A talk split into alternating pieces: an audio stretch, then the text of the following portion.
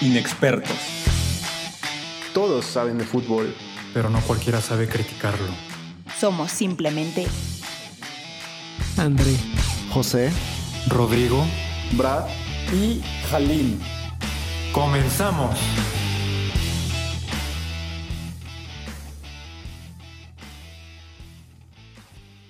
Expertos, bienvenidos a un episodio más. Ya vamos a mitad de semestre nosotros y pues ya a, la- a concluir la primer, este, el, prim- el segundo tercio de, la, de esta primera mitad de temporada. Le doy la bienvenida a André, José, Brad, como siempre. Gracias por estar aquí. Y hoy tenemos una lesión, Ron no, no, no nos acompaña, pero pues como siempre el show debe continuar, así que arrancamos con lo que nos cruje. André, hoy el Barça tiene su primera victoria después de no sé cuánto tiempo con tres eh, jugadores que son los 20 únicos, creo, en los que pueden recaer las esperanzas de todos los aficionados culés, que son Ansu Fati, Memphis Depay y Philippe Coutinho, debuta el Kun Agüero. ¿Cuáles son tus impresiones rápidas del Barcelona y qué es lo que se espera para el resto de la campaña? pues pienso que, o sea, que es como algo con lo que tal vez no ilusionarse, ¿no? Porque al final yo creo que el Valencia pues termina siendo bastante más complicado, ¿no? Pero sí, sigue, sigue en terapia intensiva el Barça, pero puede que sea un impulso, sobre todo considerando que pues tiene una semana lo que le sigue de difícil, porque pues tiene que ir a ganar a, tiene que ir a ganarle al, al Dinamo de Kiev en Champions.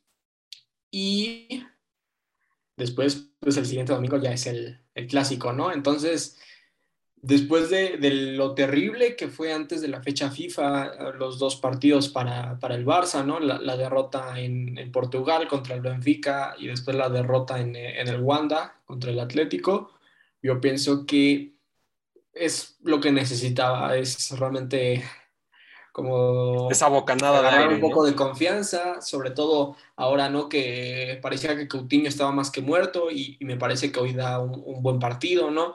Como que para que ciertas, ciertos jugadores que no estaban en su mejor nivel, pues yo creo que por lo menos alcancen un, una regularidad, ¿no? También prueba Dest hoy poco más adelante, prácticamente como extremo.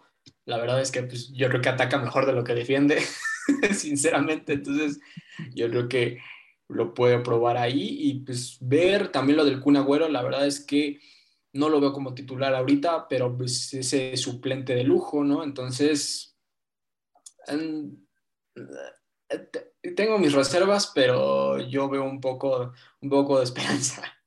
Muy bien, sí, sobre todo con una, bueno, dos jóvenes promesas. La primera, Gaby, ¿no? Eh, creo que es un jugador impresionante. Y bueno, ya para cerrar con el, el tema del Barcelona, bueno, pues blindadísimo Pedri, ¿no? La, la estrella de, del club. Bien hecho, creo. El Newcastle, el Newcastle lo podría comprar.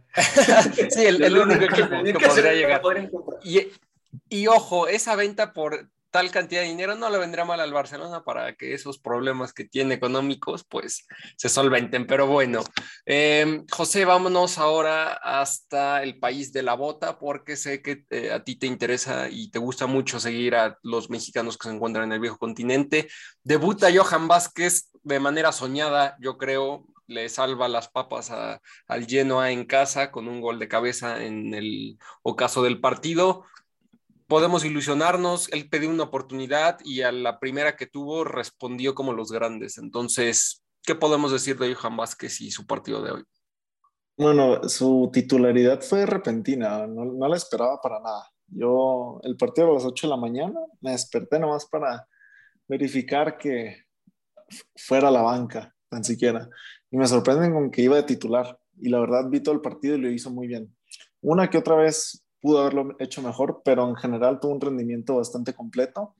Completó la mayoría de sus pases, anotó el gol del empate al minuto 90, defendió muy bien y, defendió un equipo del Sassuolo que la verdad es uno de los equipos de media tabla alta en la Serie que tiene con qué este, atacar. Así que este es un, un, buen inicio para Johan Vázquez, soñado, y creo que con este gol y con esta actuación asegura por lo menos titularidad en el siguiente partido. Así que vamos a estar siendo muy, muy de cerca a Johan Vázquez porque creo que es el futuro de la selección mexicana, si no es que ya el presente, porque me parece que es el mejor central que tenemos al momento. Con los que tenemos ahorita no está muy difícil, pero me parece que... Exacto. Digo, ya después que se acerque otra, la fecha FIFA de noviembre hablaremos de selección mexicana, pero sí, la dupla Montes Vázquez, a mí me encanta, ¿no? Un diestro y un zurdo, pero bueno, eso es otra historia. Bradley, ¿qué crees? Tu Manchester United, humillado, sobajado, derrotado.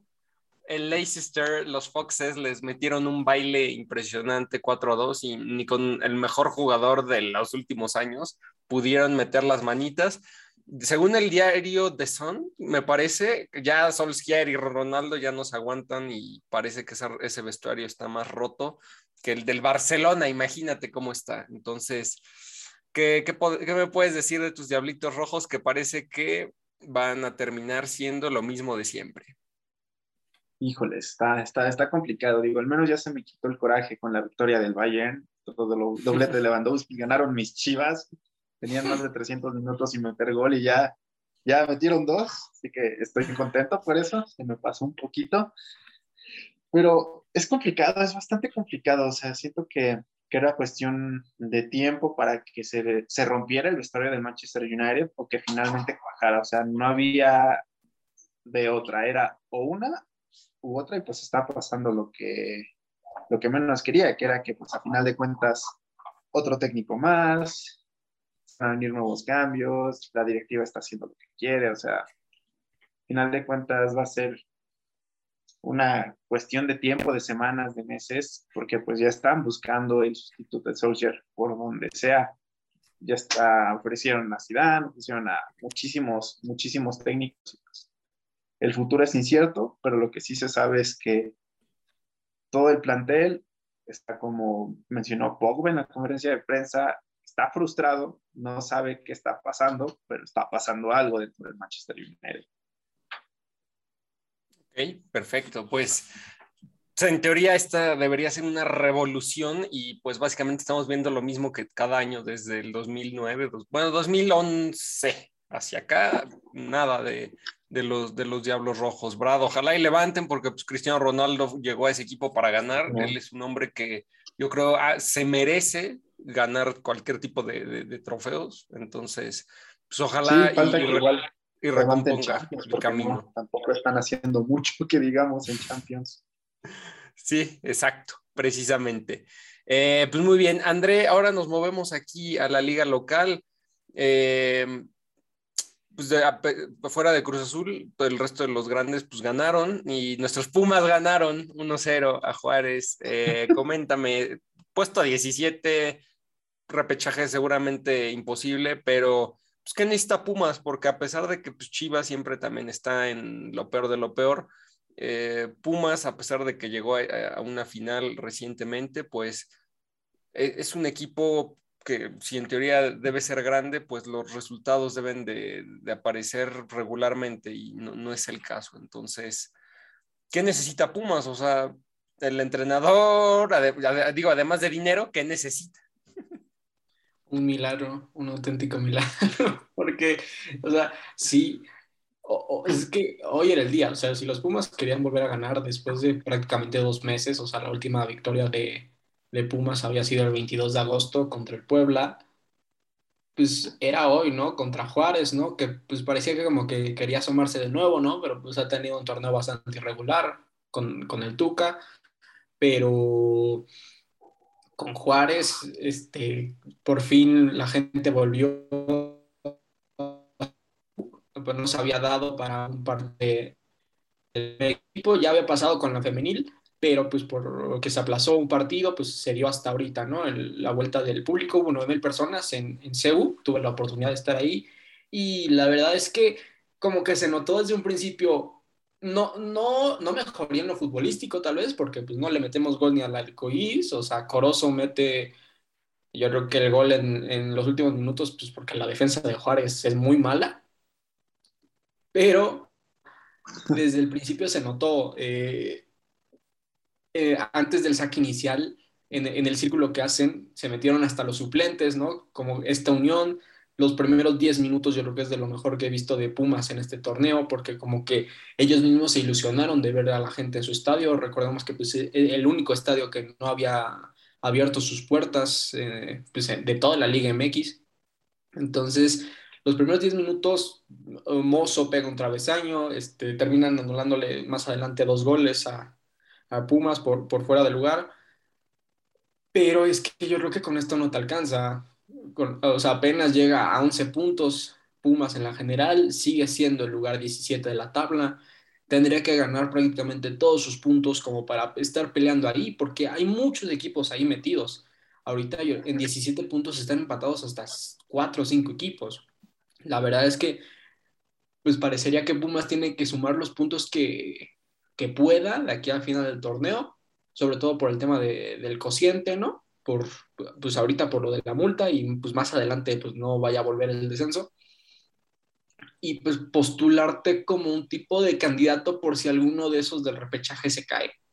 Si de repente a uno no suma los puntos que, que necesite, pues que Puma sea el primero que levante la mano y, y se meta, ¿no? La verdad es que pues tiene partidos a modo, tiene un partido, por ejemplo, el próximo fin de semana contra Tijuana, este, pues por ahí eh, Pachuca, que pues no ha sido de lo mejor, ha, estado bastante irregular en este torneo, pero pues también tiene que, tiene que visitar a León, después recibe al Cruz Azul, que Cruz Azul no ha tenido su mejor torneo, pero pues por, o Cruz Azul tendría que sacar ese tipo de partidos, ¿no? Entonces, la verdad es que espero un milagro y, ver cómo puede reestructurar para el siguiente torneo.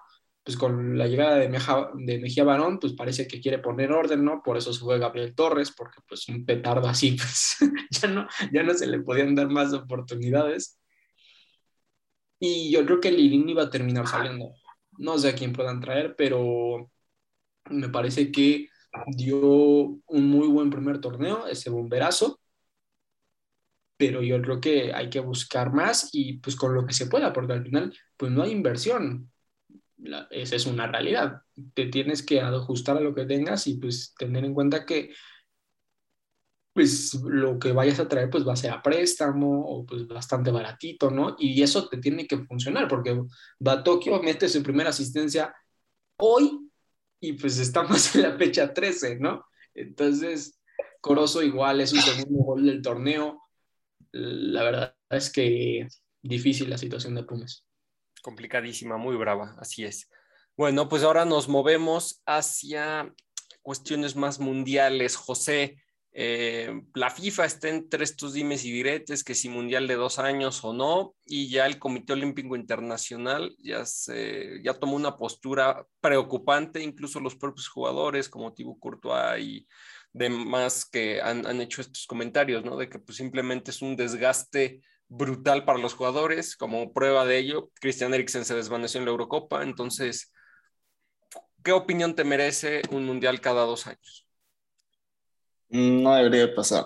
Dos años es demasiado poco tiempo. Además de que se pierde la esencia del mundial, que tiene todo un aura alrededor de él. Un mundial es el evento deportivo más grande del mundo hacerlo cada dos años perdería valor y le restaría importancia. Ya mencionaba Infantino que quiere hacerlo como el Super Bowl, que es una estupidez. Super Bowl. O sea, los jugadores de fútbol americano descansan. Mejor que diga que quiere lana y ya. Mejor, o sea, mejor que no por nada están demandando a, a EA para, para sacarle dinero por el nombre de güey. O sea. Claro, claro, es, es puro dinero lo que importa en la FIFA actualmente. Es una copia barata de Joseph Blatter, infantino, la verdad. Es su sucesor nato. Este, así que, claro. Así que esperemos que no pase. Es que recordemos, Infantino era el de las pelotitas en el sorteo. Infantino era el de las pelotitas en el sorteo, el de las bolas calientes. Lo único bueno que, o sea, sí, para agregar a este tema, es que parece que Adidas, que yo creo que es el máximo patrocinador de lo que es una Copa del Mundo, pues te pone desde el balón, te pone hasta las casacas. Parece que ya le dijo a la FIFA, ¿no? Que, oye, espérame, como que dos años, pues sí es muy poco, ¿no? O sea, yo veía esa como la única solución para evitar esto, que los patrocinadores como tal se pusieran en contra, porque aunque a los patrocinadores, pues, o sea, les convendría, ¿no? Pues tampoco quieren esa imagen yo, quieren, pensaría. Quieren mantener a los fans de su lado. Al final de cuentas, eh, los fans son quien consumen todo. Sí, el público lo que pida, ¿no? Claro. Así que es muy, muy importante, como dices, que los patrocinadores estén de este lado y creo que en, en general los jugadores, los, los, directores técnicos, los aficionados están todos en la misma página en cuanto a que no quieren un mundial cada dos años. Así que la FIFA no la va a tener fácil para hacerlo y esperemos que no se vuelva una realidad. O sea, si de por sí ya, aumenta, ya aumentaron el número de selecciones que participan en un mundial a 48. Sí. O sea, un mundial cada dos años con 48 selecciones, por favor, no. Ya va a ser cualquier tipo de torneo molero, ¿no? De, de CONCACAF y bueno, eh, terrible. Ya para terminar, Bradley, México, el gran gigante de la CONCACAF, va a dormir como líder de aquí a noviembre y se viene la prueba de fuego. Estados Unidos y Canadá, si te, en teoría, si gana esos dos, ya tiene boletos asegurados si la memoria no me falla. Entonces, ¿por qué tenemos un verano deplorable contra el acérrimo rival? Eh, pero en las eliminatorias sacamos el resultado. El, al final le ganamos al Salvador, que es el partido que faltaba, que no comentamos hace ocho días. Entonces, ¿qué podemos decir de México, Qatar, el último mundial en donde podemos llegar al quinto partido? Dime. Es complicado. O sea, realmente no sé si, si ahora la CONCACAF es más mala que hace, que hace ocho años, cuatro años, donde las eliminatorias se nos complicaban más pero pues si algo es seguro es que pues ya tenemos medio pie dentro de, de Qatar y pues, gusto da, somos uno de los países que a pesar de que no pasan de, de octavos de final, siempre estamos ahí metidos. La última vez pues fue más por cuestiones de cachirules que por, que por cuestiones futbolísticas, por la cual nos asentamos en un mundial, pero ya estamos dentro, pues hay que seguir dando ilusiones porque pues se esperan muchas cosas de esta generación mexicana para Qatar 2022. No es cualquier cosa lo que se viene, tenemos buenos jugadores, tenemos, bueno, tenemos bueno, buen plantel y pues a final de cuentas las selecciones principalmente como Costa Rica o Honduras, Panamá, todos esos equipos ya no tienen figuras que tenían antes y pues es más fácil. Pero siempre y cuando, siempre, siempre, siempre al menos en, estos, en esta última jornada contra Canadá se dio. Nos dimos cuenta que también los dos acérrimos rivales, los dos que están más al norte que nosotros, pues están poniendo mucho las pilas. Así que quizá esta sea como nuestra última eliminatoria fácil, en teoría, porque siempre se nos anda complicando, porque de aquí para lo que sea el 2026 va a estar más complicado y para los años que se vienen va a estar mucho más, porque Canadá está subiendo mucho su nivel, Estados Unidos está subiendo mucho su nivel, así que pues está, tenemos medio pie dentro del mundial que viene, pero también no estamos siendo aplastantes y apabullantes como tendríamos que ser. Sí, es exactamente, pues un panorama eh, duro que se, que se, nos viene para la selección mexicana ahora en noviembre, dos rivales eh, bastante bravos, esperemos que puedan sacarlo avante. Inexpertos, muchas gracias por acompañarnos. André, Brad, José, un gusto como siempre. Eh, nos despedimos y nos vemos la próxima semana.